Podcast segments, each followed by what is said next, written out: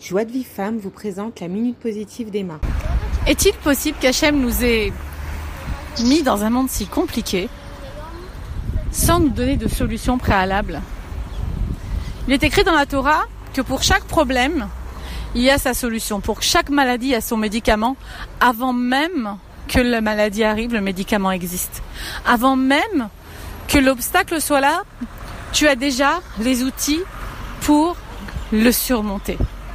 Seulement voilà, toute notre vie, ça va être une lutte entre cette volonté de voir le bien, volonté de voir au-delà de l'obstacle, qu'est-ce que je peux faire avec ma neshama, qu'est-ce que je peux faire pour faire briller ce côté qui est en moi, qui veut la paix, qui veut la joie, qui veut l'amour, qui veut la compassion, et cet autre, cet autre côté qui voit dans l'obstacle, eh bien, comme quelque chose que je ne peux pas aller je ne peux pas surmonter, qui est difficile, qui est peine, qui est souffrance, qui est peur, anxiété, haine parfois. Tout vient de la façon dont je conçois les choses.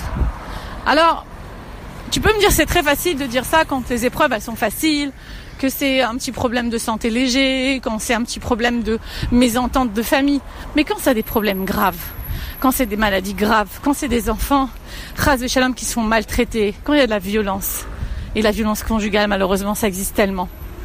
Qu'est-ce qui se passe à ce moment-là? Qu'est-ce qu'on attend de nous? L'enfant n'a rien demandé, il est venu au monde, et lui, il ne savait pas ce qu'il allait lui arriver, il est victime de tout ça. Reprenons l'histoire de David Ameller. David Ameller, c'était le Mashiach ben David, et Ishaï, son père, qui était le gadolador, le tzaddik de la génération, bien, il a eu à un moment donné un doute quant à sa relation avec sa femme, qui venait de Moab. De Moab. Et comme il avait, il était un très grand sadique, d'ailleurs ils l'ont dit qu'il de lui qu'il est monté vivant au Gan Eden. C'est une des dix personnes qui sont montées vivantes au Gan Eden. Tellement il était sadique qu'il n'avait jamais fauté, on dit de Ishaï, donc le père du roi David. Comme il avait eu peur de fauter avec sa propre femme, avec qui il avait déjà eu des enfants, donc il a voulu se séparer d'elle, prendre une l'esclave de sa femme et avec elle faire des enfants, puisque ne pouvant plus être avec sa femme. Il avait trop peur de faire une avéra. Il voulait euh, en fait épouser une esclave. Enfin, il y a toute une loi comme ça dans la Torah. Quand on épouse une esclave, on la rend juive, etc. Et dans ces moments-là, il n'y a plus de problème.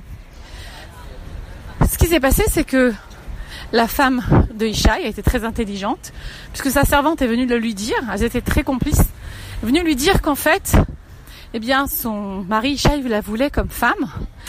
Elle, elle s'est, elle a fait comme Rachel et Léa. Elle a été avec son mari alors que son mari pensait qu'il avait été avec son, avec l'esclave. De cette union est né, bien sûr, un enfant. Maintenant, comme tout le monde savait que la femme d'Ishaï était séparée de lui depuis longtemps, quand elle a été enceinte, tout le monde s'est douté que c'était un enfant adultère. Donc un bâtard.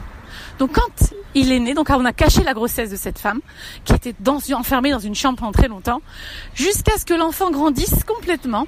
Il a été enfermé carrément dans une chambre. Donc la première épreuve arrive déjà de David, qui ne voit même pas le jour, jusqu'à l'âge de 7-8 ans, quand il est en âge d'aller faire paître les troupeaux, et que son père l'envoie en disant, bah voilà maintenant, tu ne reviendras pas, tu vas rester dans la forêt, et puis tu t'arranges avec la nature. Si tu te fais manger, tant mieux. Sinon, tant mieux, voilà, on n'en veut plus de toi. David Ameller grandit comme ça, avec des épreuves pas possibles, avec des parents qui l'ont renié, qui l'ont.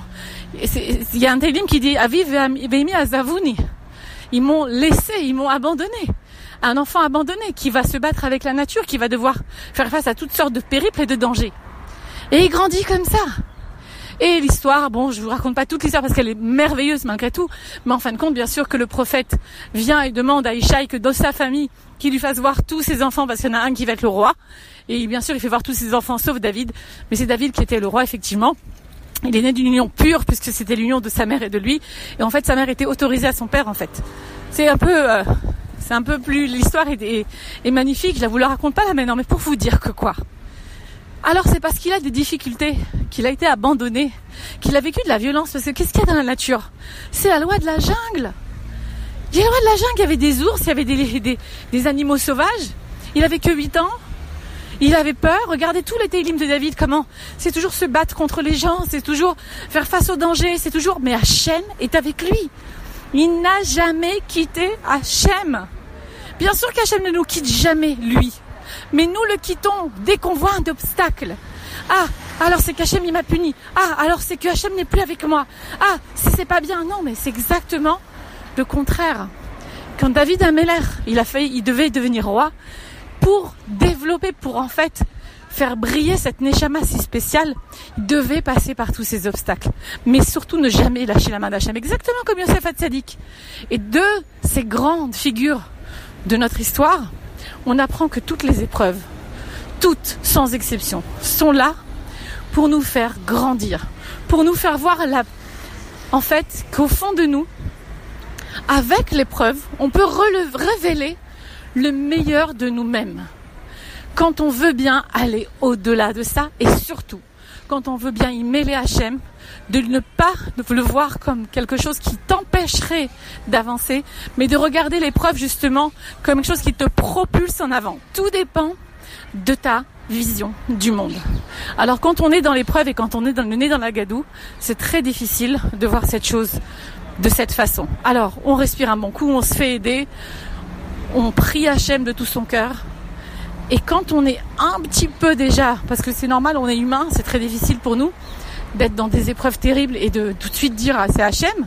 D'ailleurs, le niveau de tzidkout de quelqu'un, moi, en tout cas personnellement, c'est ce que je ressens. Quelqu'un qui, plus tu vois Hachem dans l'épreuve qui t'arrive au moment où ça t'arrive, plus le temps, le délai est court, et plus on voit le degré de, de, la, de, de, proximité avec Hachem que tu as. Parce que si tu mets un an, deux ans, trois ans pour dire ah c'était Hachem qui m'a donné ça, ou bien que tu le fais tout de suite à la main, comme tout de suite sur place, ou cinq minutes après, ou une heure après, des fois même une semaine après, ça dépend le, le cas. Mais plus ça se fait vite, juste après, plus tu comprends à quel point, et je peux, on peut voir de là à quel point la personne est proche d'Hachem. Donc les filles, les épreuves, parce que le 17 Tammuz jusqu'au 9 Av, malheureusement, il y a eu beaucoup de, choses qui sont passées dans l'âme Israël. Que Dieu nous protège tous et que on n'entende que des bonnes nouvelles. Mais quoi qu'il en soit, on ne peut pas vivre une vie sans obstacles ni sans épreuves. Tout va dépendre de la façon dont on prend les choses, de la façon dont on les, dont on, on surmonte l'épreuve. Mais sache en toi, princesse, que tu as toutes les forces du monde pour surmonter toutes les épreuves. Parce que sinon tu ne serais pas dedans. Hachem ne peut pas t'envoyer quelque chose que tu n'es pas capable de surmonter. Juste c'est ta conception des choses, c'est ta douleur qui te fait croire que tu ne peux rien faire. Transperce ça, va au-delà de la souffrance, va au-delà de la douleur, tu vas trouver ta lumière. Bon courage, je vous embrasse à toutes. Pour recevoir les cours Joie de vie femme, envoyez un message WhatsApp au 00 972 58 704 06 88.